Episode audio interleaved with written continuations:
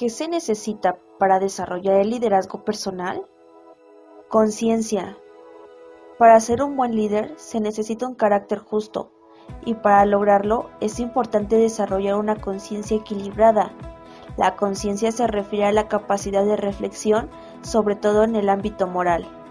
La conciencia se forma por medio de las emociones y experiencias que los individuos han recolectado acerca de qué acciones son aceptadas y rechazadas en la sociedad o en la comunidad en la que viven.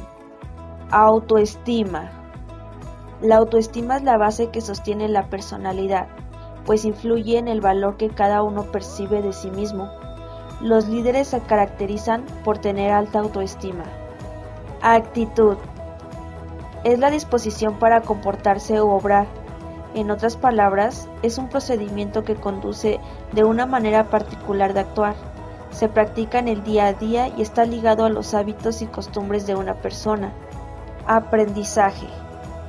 El aprendizaje es la adquisición de conocimientos, habilidades, conductas o valores. Se puede desarrollar a partir del estudio, la experiencia o la práctica en temas específicos. El proceso de aprendizaje es infinito. Comienza cuando nacemos y se desarrolla en diversas áreas y grados a lo largo de la vida. Autoconocimiento. El autoconocimiento apunta al conjunto de cosas que cada quien sabe de sí mismo.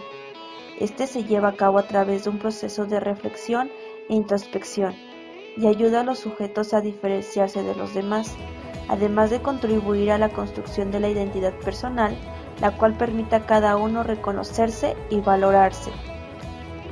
Autoexigencia. En el ámbito personal, la autoexigencia es el esfuerzo que una persona impone sobre sí misma para ser cada vez mejor en su desempeño, en la búsqueda de la mejoría en todas las actividades importantes. Es la búsqueda de la excelencia. Nunca es demasiado tarde para hacer lo que podrías haber sido.